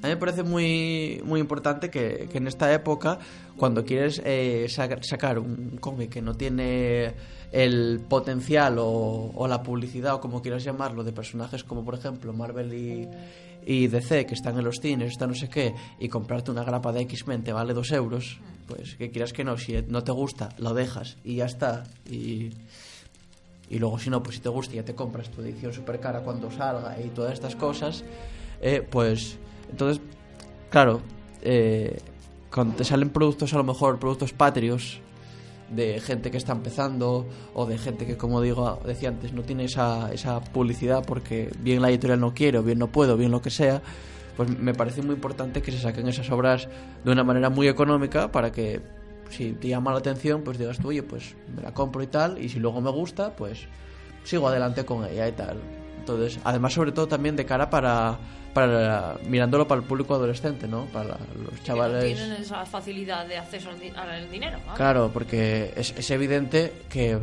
yo diría que el mayor consumo de cómics se encuentra en gente de quizá entre nue- nuestra edad ya veintipico tal hasta cuarenta y pico, cincuenta tal, porque son gente que ya lo vienen mamando desde, desde pequeñitos. Pero precisamente por eso se necesita que las nuevas generaciones tengan una accesibilidad a los cómics mucho más mucho más sencilla y no tan tirada a esa tapa dura emplasticada de 40 euros, ¿no? Y entonces ya tirando a- al producto nacional, eh, em, el año pasado empezó una iniciativa que me parece muy buena a cargo de Jordi Bayarri, que Jordi Bayarri es uno de los autores españoles para mí más comprometidos con el medio.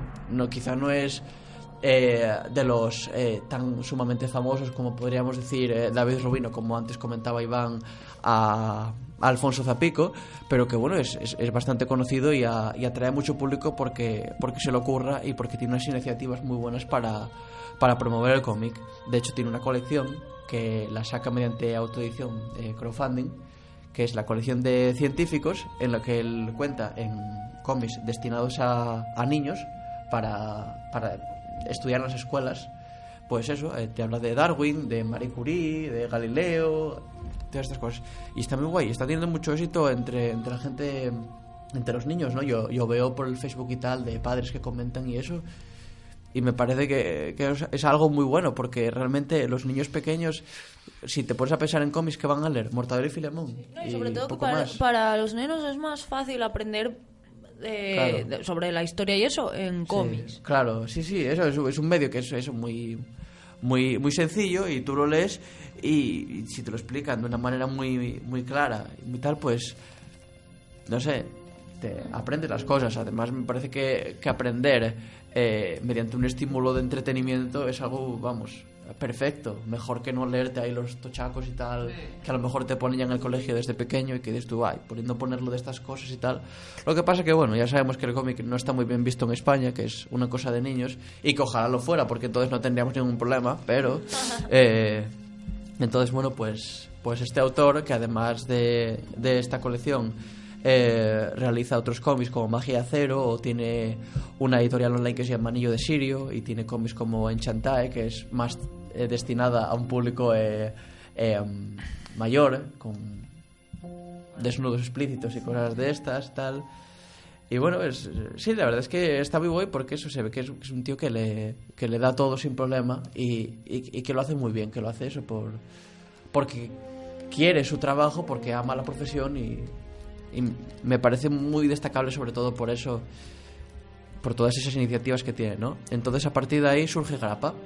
Grapa es una colección destinada a promover eh, autores eh, nobles o a mm, gente que no tiene lugar en el mercado y te lo saca en cómics de grapa de entre em, 16 y 32 páginas, unos precios de entre 2,50 euros y 3,50 euros más o menos, y pues, abarca un montón de, de cosas, ¿no? Por ejemplo, tenemos precisamente uno que sacó él, que fue el primero, si mal no recuerdo, que se llama Haciendo Tebeos, que un cómic muy divertido porque en clave de humor te explica un poco cómo es la, la industria y cómo es la vida de, de un dibujante, ¿no?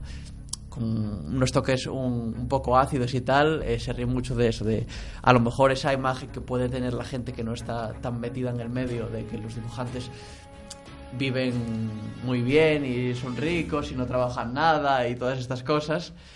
Y también se mete un poco con las puñaladas que hay, desgraciadamente, en este sector, entre profesionales de él, que están a la orden del día, ¿qué le vamos a hacer? Sin más, o sea, bueno, imagino que sucederá en todos lados, pero... En fin, también habla un poco de... Es la parte que más me gusta, que es lo- los listos de los cómics, donde se mete de manera gracioseta con esa gente que todo lo sabe y su palabra es un dogma, por así decirlo. eh, en fin, entonces yo lo, re- lo recomiendo mucho.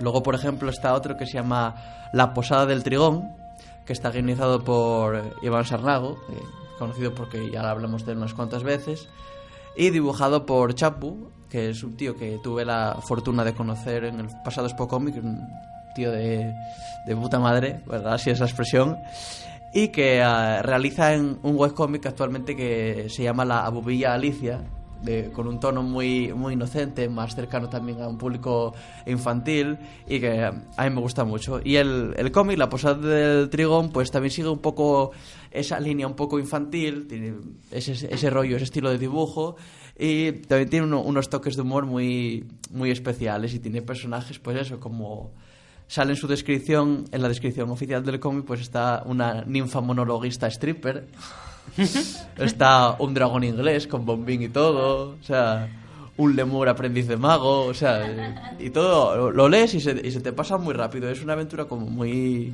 muy, muy típica, muy divertida y muy sencilla, muy amena. Se lee muy, muy bien. Y luego quizá eh, otro, otros dos que, que destaco serían eh, 1900, que está guionizado por Rafael Ruiz Dávila, y dibujado por Nacho Tenorio, que hizo sus pinitos en, el, en, el, en la industria del... Si lo diré, en el cómic americano, coño, que no me salía. Y que, bueno, pues presenta eh, una ucronía donde la Inquisición española en el año 1900, pues, y el Imperio español eh, dominan medio mundo. Y entonces, pues, surge una resistencia, una revolución que quiere terminar con esa Inquisición y a partir de ahí, pues, surge una guerra y tal.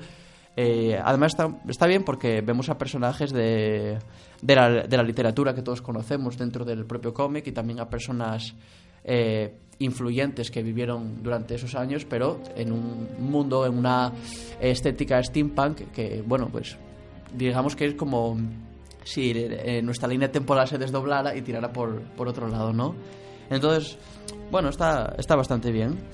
Y luego aparte, otro cómic que, que es el que ha, salido recientemente, que se llama Young Ronins, Ronins que está eh, guionizado y dibujado por Víctor Santos, que es, vamos, un dibujante archiconocido y multipremiado a, a nivel mundial, eh, que tiene un estilo de cómic muy cercano a- al de Bruce Timm de las series animadas de Batman y compañía o a, o a Frank Miller en Sin City, ese rollo así de blancos y negros muy y tal, y que aquí pues nos trae una obra ma- más destinada a un público juvenil, pero al público juvenil que lee los eh, cómics manga, ¿no? Esto es público adolescente que se cría con, con Dragon Ball y, compañía, y aquí vemos, pues eso, pues una dinámica de, de, adolescentes eh, muy entretenido, con muchas hostias, eh, motivación, superación, tal y cual, y estuvo muy guay porque son cinco números y los sacaron semanalmente.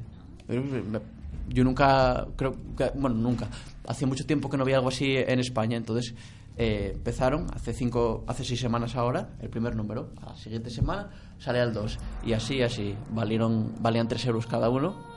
Yo tengo hasta el 4, el 5 lo tengo encargado precisamente en Gizmo Comics. Y la verdad es que, es que está genial. Además, aquí cambia mucho ese rollo que antes decía que él suele tener de, de Sin City y es muy colorido. Y es muy, muy guay. Es verdad que es un TVO eh, de estos TVOs para, para adolescentes que yo creo que, en España solo han sabido hacer bien. Más o menos. Igual me queda otro, pero lo siento, sí y tal. Víctor Santos y Kenny Ruiz con dos espadas. Entonces, total, que luego hay otros, hay otros también, como por ejemplo en los otros superhéroes, pero eso ya no, yo no lo pude leer. Entonces, ahí ya no puedo decir más, pero bueno, de la experiencia eh, puedo decir que está muy bien, que hay para, para todos los públicos y que eso, que realmente que son cosas muy baratas. Entonces, bueno, pues si quieres y tal, no tienes por qué pagar una burrada por alguien que a lo mejor no tienes por qué conocer, porque, como decía antes, aquí las cosas funcionan así y entonces, bueno, pues a partir de ahí, para adelante. Espero que, que este proyecto siga así y me consta que hay otros proyectos ajenos a Grapa, pero que también se van a publicar en Grapa en el futuro y que les deseo mucha suerte, la verdad. Así que nada, hasta aquí. Que me confundo de pista hoy, nos midí a mí. Entre eso y este, esta pista que está loca, loca, loca. Bueno, pues vamos ya a pasar con las noticias entonces.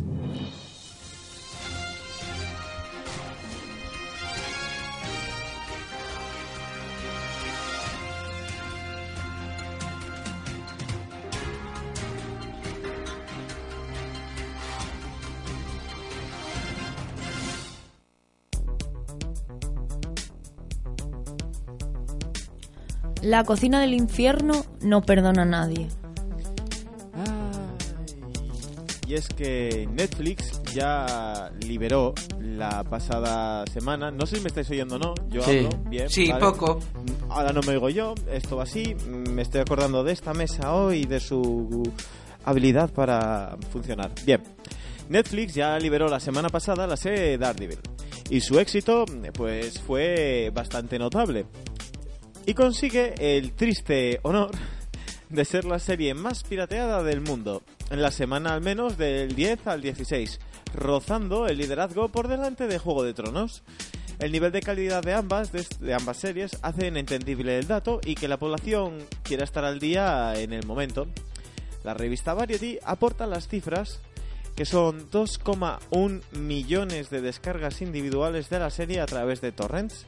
Por países, el que más veces bajó, o sea, el que más pirateó esta serie sería Brasil, con 190 mil millones. Y, no, ¿dónde voy yo? Con 190.274 descargas, la India con 149.000, Estados Unidos con 144.000, Gran Bretaña con 119.000, Francia con 105.000 y Australia con 101.000. Curiosamente en el ranking no estamos nosotros. ¡Qué raro! Me, pa- me parece pero súper raro, lo digo en serio. Sí, no, no, a ti, a mí, a todos. O sea, Es que siempre que se habla de algo mal... España, España, ahí está. Ahí estamos. vamos además allá. España es un país marvelita a tope. Efectivamente. Bueno, se supone que esto es un peligro para futuras series del canal. En principio sí, porque al ser un canal de pago, el hecho de que pirateen los contenidos, pues no es plan. Pero Netflix ha batido un récord en cuanto a ventas también. Sus beneficios han aumentado un 14,7%. Joder. Incluso el mismo portal indica que ahora mismo Netflix es un canal más valioso que la propia CBS. Que ahí es nada. Guardianes 2 o 3000. Rumores, rumores, todos sabemos cómo va esto, pero Guardianes de la Galaxia 2 podría no ser el título definitivo, sino que podría pasar a llamarse Guardianes 3000. Compartida por Bleeding Cool a través de Production Weekly, afirman que el título de producción de la peli sería este, lo que no implica necesariamente que sea el título final, pero bueno, abre esa posibilidad para quien no lo sepa. Guardianes 3000 es una serie de cómics de Marvel centrada en el equipo de Guardianes original, el del siglo 31, formado por John Doe, Charlie 27 y bueno, unos cuantos más. El destino de John. El destino de John Constantine parece incierto aún a día de hoy. Hace unos días se decía que Constantine, la serie de televisión, estaría cancelada. Pero pese a la rotundidad de esa afirmación, el hecho de que no venga de una fuente fiable hace que dudemos. Y si encima Matt Ryan, John Constantine en la ficción, dice que aún no está cancelada, eso ayuda bastante más. Aunque bueno, no estamos para tirar campanas al vuelo. Hasta mayo, la NBC no decidirá si John tendrá más aventuras o se queda aquí en su andanza televisiva. El regreso de Peggy Carter. Que la segunda temporada de Agente Carter está confirmada al 70%, al 75%, pues ayuda. No es una confirmación oficial, pero casi casi. Fuentes de Marvel así lo afirman. La noticia no se quedaría ahí, porque el mismo portal que lanza este rumor asegura que han escuchado que los defensores de Netflix, serie que conectará las ficciones de Daredevil, Jessica Jones, Luke Cage e Iron Fist, Iron Fist, madre mía. Puño de hierro. Puño de Hierro en, en Netflix aparecieran en el cine cuando se estrene Vengadores, la Guerra del Infinito, parte 2, en mayo de 2019. Ahí es nada. ¿Quién tiene un Hulk? Todos dábamos por hecho que Marvel era Marvel Studios era poseedora de los derechos de Hulk, pero parece ser que no. En una entrevista, Mark Ruffalo asegura que de momento no puede hacer una película del gigante verde individual, ya que Universal Studios todavía posee los derechos de distribución de este personaje. Ay, amigo. A Wonder Woman la dejan sola.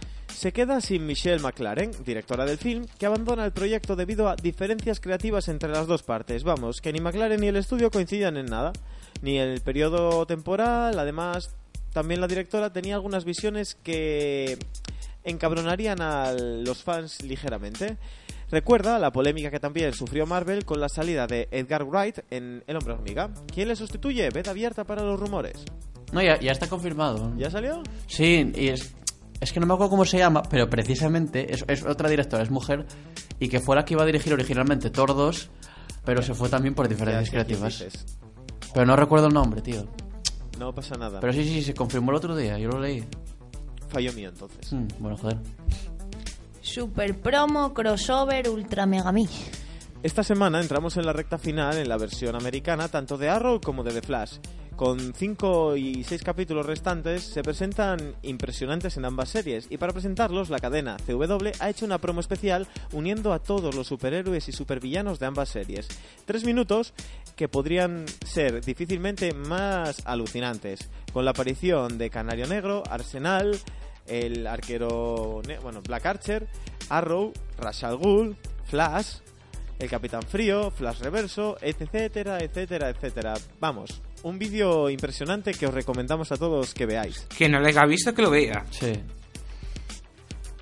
Vámonos al cine. Esta semana se estrenaron cuatro trailers, bueno, esta semana, en este periodo en el que no estuvimos, cuatro trailers que deberíamos comentar. El primero sería el del Hombre Hormiga, la- con su segundo tráiler, que muestra un poco de chaqueta amarilla y las escenas de acción. Y el fetichismo que tiene Marvel por poner trenes en sus películas. O sea, mola mogollón la escena del tren es brutal. Lo Dios, yo lo flipé. Sí. Me recordaba mucho a Cariño que coge de los niños. Es, es, es brutal, sí, sí, sí. Este trailer me encantó. El primero no me había gustado nada. Y dije, va, me parece como una peli que, no sé, no le encontraba la sustancia. Hostia, pero este trailer... También, muy guay. también muy, muy, muy tenemos guay. otro tráiler más, esta vez de Star Wars. Ay. Nada Increíble. más que decir, con eso ya nos vale. Muy bien, otra película para ir a ver al cine. Nuestros queridos amigos los Cuatro Fantásticos también liberaron un nuevo tráiler ¡Uh! donde, donde vemos una extraña máscara para el Doctor Doom, con la naricita y todo, no sé... Vete de paseo, Doom. Los poderes pintan bien al menos en esta peli. A mí no me matéis, pero el trailer me gustó. Por eso Dios. lo digo, los poderes pintan bien, el problema es lo que, la carga que trae A detrás. mí me gustó el trailer. Y por último, algo que queríamos hablar aquí, Adrián y Adrián, que es el tráiler de Batman vs Superman filtrado por un agradable hombre con bigote. Bendito hombre con bigote, seas quien seas. Adri, te dejo el honor, háblanos. ¿Cuánto, cuánto tiempo tengo? Unos ocho minutos. Ocho, hostia, venga, va, a ver. ya se calentó. es que... Y no, y no tengo nada apuntado, ¿eh? Pero... Venga, la... Uf, es que... oh. Bueno, primero quiero saber si- qué, qué os pareció a vosotros, ¿qué coño? No lo Yo lo flipé, yo tengo ganas. Vale, bien. Me uno al... Sí. Tenemos ganas de verla. Sí, vale. ¿Qué me parece guay del tráiler? Para empezar, el argumento. O sea, porque yo tenía mucho miedo con el argumento. Y dices tú, vale, sí, Batman y Superman. Y dices tú, ¿y ahora qué? o sea, sí, sí, muy bien. O sea, Batman y Superman, pepino, guay. Pero, entonces, claro, como esta semana me volví a ver El Hombre de Acero, de- dos años después de, de que se estrenó y tal, y que me cambió totalmente. Yo cuando la vi el otro día dije, pero no es la misma peli que yo vi, es imposible. O sea, pero, pero súper guay, pero, pero, pero, pero súper, súper guay. Bueno, pues algo que me gusta mucho de, de cómo están llevando este, este universo DC es el realismo. Que realismo la gente me parece que lo confunde con que eh, no haya poderes y tal. No, para mí, para mí, realismo, al igual que, que hicieron en su día con Watchmen, la película que... O sea, el cómic que luego adaptaron a, al cine también, el propio Snyder, es presentarnos el mundo... eh, cómo reaccionaría el mundo frente a eso, a, la magia, a los poderes, a los alienígenas, como lo queráis llamar, ¿no? Que es algo que, en mi opinión, ni Marvel ni las series de DC han hecho. Las series de DC tampoco. Porque eh, Marvel eh, se mueve también en un ambiente un poco más desenfadado en, en ese sentido, aunque las consecuencias de que haya gente así se ven, sobre todo, Mm. por ejemplo, en Daredevil, como tal, pero no vemos a, a el impacto que, por ejemplo, de verdad podría tener la llegada de un dios como Thor. Y en las series de DC, en mi opinión, tampoco lo vimos con la llegada de los metahumanos. La gente sí se sorprende y tal, pero bueno, como, ¿sabes? Entonces, Como quien ve llover. Sí, entonces, bueno, está bien porque así tenemos tres, tres versiones, ¿no? Entonces está bien. Entonces aquí, ya en El Hombre de Acero, el padre adoptivo de, de Superman, Jonathan Kent, no paraba de repetir, hay, tienes que estar preparado cuando salgas a la luz, porque se va a montar una buena, porque la gente no está preparada para esto y te van a tratar o como a un dios o te van a tener un miedo de cagarse por la pata. Que es lo lógico realmente. Yo cuando lo Hmm. pienso, tú, pues vale, me, me parece consecuente. Entonces, ¿Qué vemos en el tráiler? Pues vemos a, a un Superman que se mueve entre dos aguas. Dice la gente que venga a Superman como un villano en, en el tráiler. A mí no me lo parece. A mí, me No. pare- a mí me parece un pobre hombre que... Desesperado. Desesperado por culpa de lo que, de lo que acarrea ser él. Pues ¿no? yo soy de los que lo ve, desde que el, tra- que el trailer me da la impresión de que no que lo muest- no que sea un villano, sino que te lo plantea como si fuera un villano. Sí, claro, La es gente- eso. La gente quiere Injustice. Eh, a tope. Sí. No, eso iba a decir yo, que es muy cercano a Injustice. Sí, entonces eso, eh, tú piensas que en la primera película eh, el malo, el general Zod y los kryptonianos son precisamente también gente con poderes que provienen del mismo planeta que él. Entonces, eh, Superman salva la Tierra de una amenaza alienígena, pero de una amenaza que viene don- de donde él viene. ¿Sabes lo que te quiero decir? Que a lo mejor la pudo traer él de alguna manera, ¿no? Entonces, eso, eh, la gente se divide entre eso, entre la gente que lo ve como un dios, de hecho se ve a gente como pintada y tal, como intentando tocarle, como, ah, como Adorando. un- adorándolo y tal. Eh, también se ven a unos soldados como haciendo una, rever- una reverencia. Eh, pero luego también ves a gente eso que como que le tiene miedo, como que no lo comprende y... no lo termina ver. Entonces la gente está súper dividida y me parece fenomenal. ¿Y qué pasa? Que ahí entra en acción Batman. Ahí está el, el dominó, ¿no? La, la ficha que taca, taca, taca, taca, hasta que tira la de Batman. Batman, que presumiblemente yo creo que en esta película, como ya nos dijeron, es eso, es un, un héroe que estuvo en Gotham durante muchos años en la sombra, eh, maquinando y actuando y tal y cual, pues ahora sale, de, sale a la luz después de, de, que salga el propio Superman a, a la luz, ¿no? Porque yo creo que Batman en cierto modo le teme, quiere terminar con él porque, pues, no sé, le, le- no se fía de él, imagino.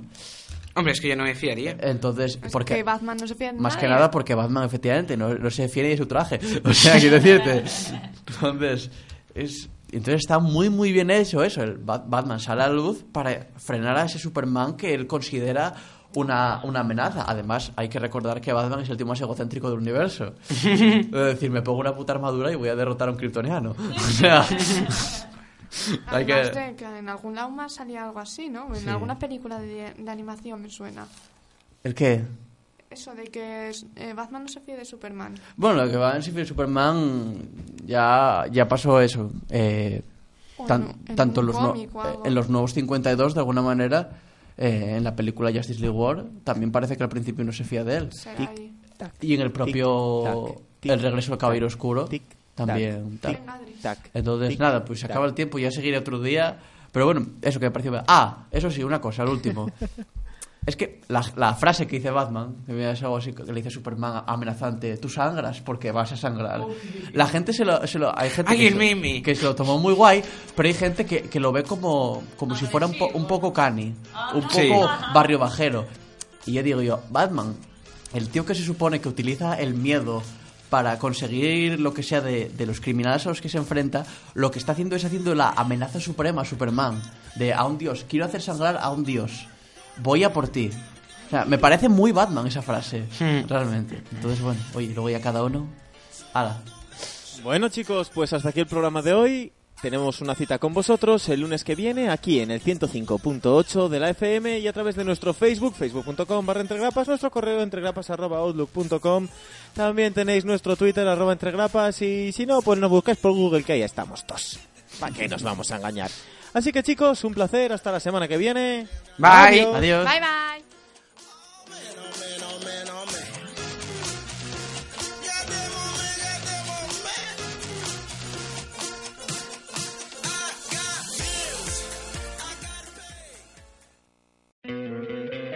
¿No te encantaría tener 100 dólares extra en tu bolsillo? Haz que un experto bilingüe de TurboTax declare tus impuestos para el 31 de marzo y obtén 100 dólares de vuelta al instante. Porque no importa cuáles hayan sido tus logros del año pasado, TurboTax hace que cuenten. Obtén 100 dólares de vuelta y tus impuestos con 100% de precisión. Solo con Intuit TurboTax. Debes declarar para el 31 de marzo. Crédito solo aplicable al costo de la presentación federal con TurboTax Full Service. Oferta sujeta a cambios o cancelación en cualquier momento.